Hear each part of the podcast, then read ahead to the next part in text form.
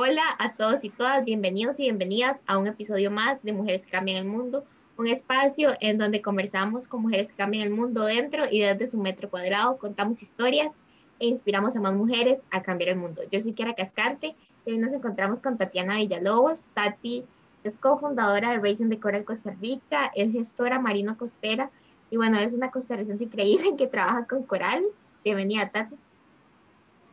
María Kiara, muchísimas gracias. Yo súper contenta de ser parte de este espacio y poder hablar un poco, este, tanto de lo que hago como de este tema, que cuando usted me habló de mujeres que cambian el mundo, de verdad es un honor ser considerada una de ellas y que de verdad, pues, hasta cierto punto todos podemos ser parte de, de todo este cambio que ocupa el mundo ahorita, ¿verdad? Sí, esto es súper importante, Tati. Y con eso te voy a preguntar, Tati, ¿cómo consideras que es vos una mujer que cambia el mundo?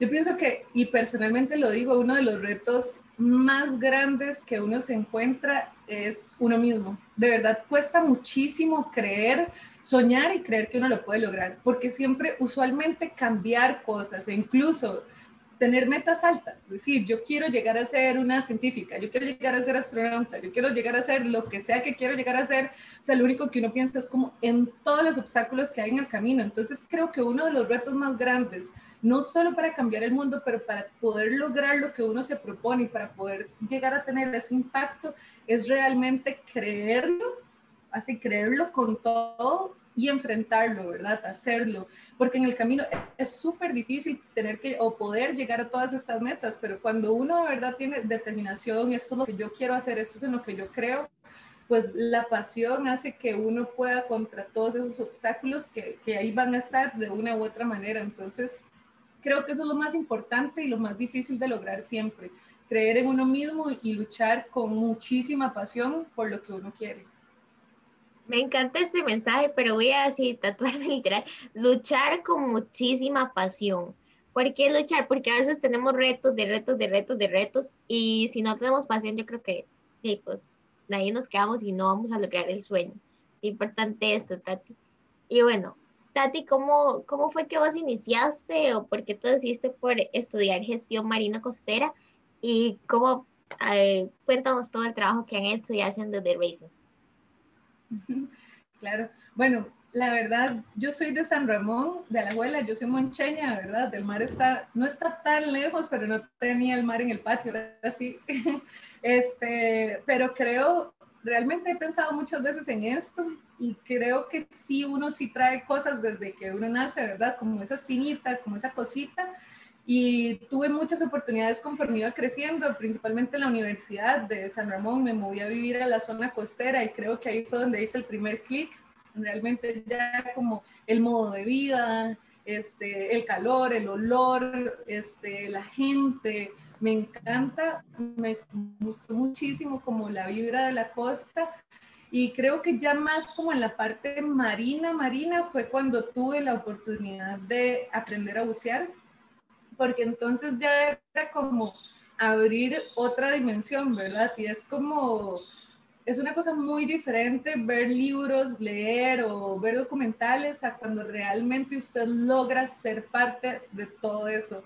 Entonces, realmente ese acercamiento que tuve al mar, a la costa en sí, pues me hizo pensar, o sea, necesito, esto es lo mío, necesito, quiero hacerlo y si yo me pusiera a contarles como todos los obstáculos que tuve en el camino, que de verdad muchísimas veces dije, no, no es lo mío, no puedo, no, no tengo la fuerza para, renuncio, pero de una u otra forma creo que cuando eso es lo que hablamos antes, ¿verdad? O sea, como primero que uno quiere eso desde el fondo del corazón, cuando uno quiere algo mucho, creo que las oportunidades se dan porque gente que da oportunidades ve que usted tiene potencial y que usted quiere hacer las cosas y que tiene la determinación.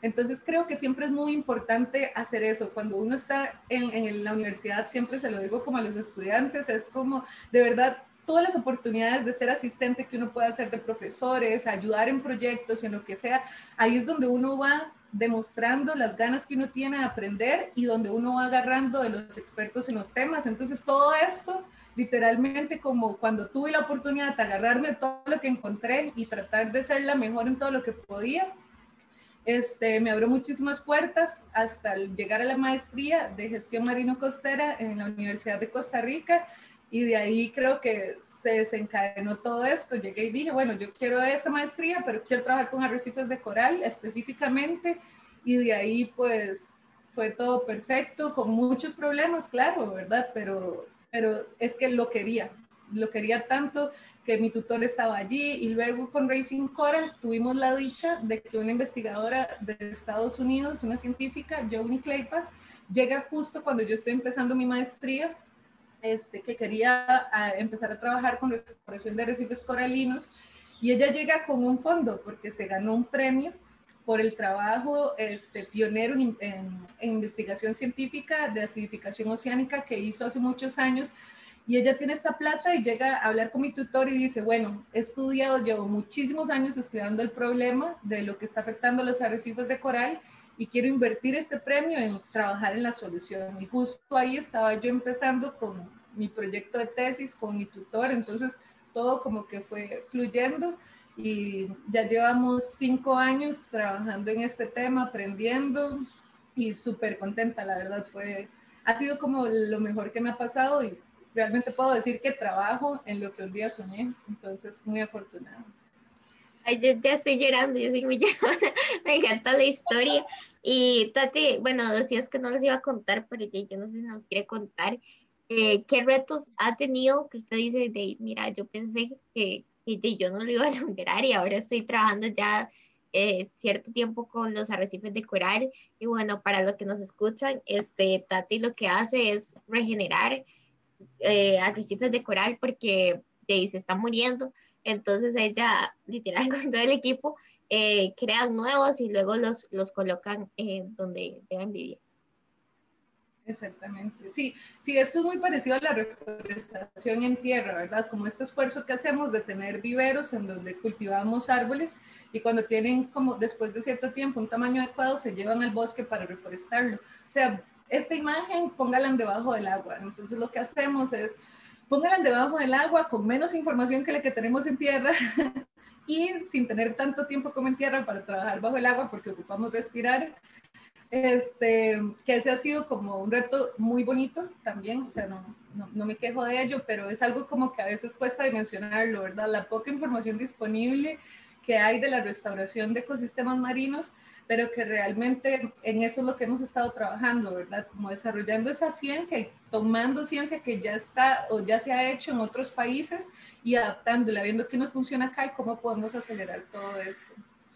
En cuanto a los retos personales, todos, o sea, todos, de verdad, por ejemplo, en algún punto la parte económica, este, da muchísimo miedo, ¿verdad? Como, bueno, yo siempre fui becada de la Universidad de Costa Rica, entonces yo creo que uno siempre ve todo demasiado grande y cuando uno tiene una tesis y el trabajo de campo, empezar a buscar como toda la ayuda, entonces creo que uno tiene como que salir completamente de su confort, pero la parte económica eh, da miedo, da muchísimo miedo.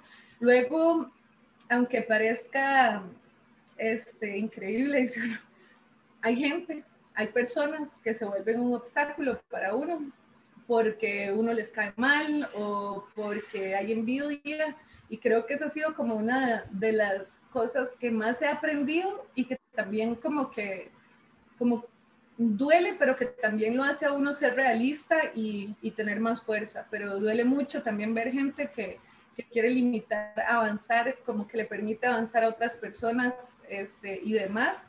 Pero también yo creo mucho en el destino, entonces es muy loco, por decirlo de una manera, porque siempre que estas, estas personas me cerraron puertas muy grandes y sentí, digamos, de que ya mi carrera había llegado ahí.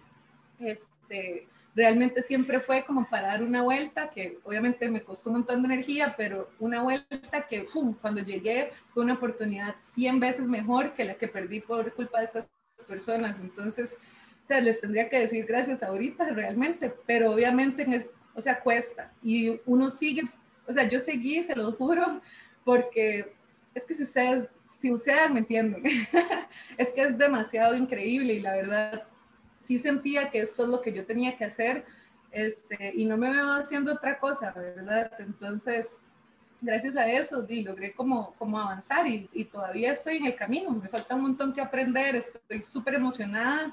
Creo que en este campo, conforme uno avanza, se da cuenta que uno sabe menos. Esa es una de las cosas que tiene como la, la ciencia en sí o la investigación. Creo, yo me considero en sí un aprendiz todavía, no considero como que sea una investigadora todavía, me falta mucho, mucho, mucho que, caminar, pero también es el camino correcto para, para aprender y hacerlo. Entonces, es, es, difícil, pero la verdad remunera cada paso, cada coral, cada buceo, es fascinante, es único. Tienen que bucear si no han buceado. sí, definitivamente.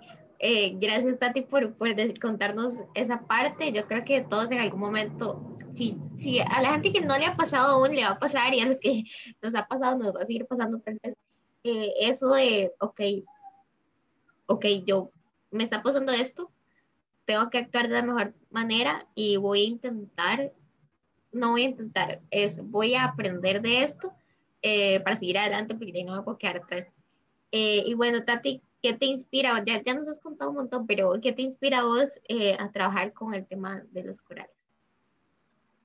Bueno, propiamente los corales, el océano, me inspira. De verdad, creo que a veces, bueno, gracias al, al trabajo que realizo y demás, como les digo, o sea, es que se aprende tanto cada día, no le permite a uno como estancarse en sí. Este, el océano me inspira y principalmente o sea, cuando a nivel nacional como que uno se pone a pensar o a ver, o a nivel mundial, nos hace falta todavía comunicar muchísimo acerca de la importancia de los océanos. Es decir, no es como que uno esté trabajando en un tema de que ya todo está hecho, en un tema en el que ya todo el mundo conoce, sino que más bien es como que hay una necesidad demasiado grande en hacer ese trabajo, en comunicarlo, en hacer mejor las cosas, en avanzar demasiado rápido en la ciencia, porque nos estamos enfrentando al cambio climático. Entonces, propiamente este, este trabajo se tiene que hacer y tengo la dicha de estar aquí para poder ser parte de.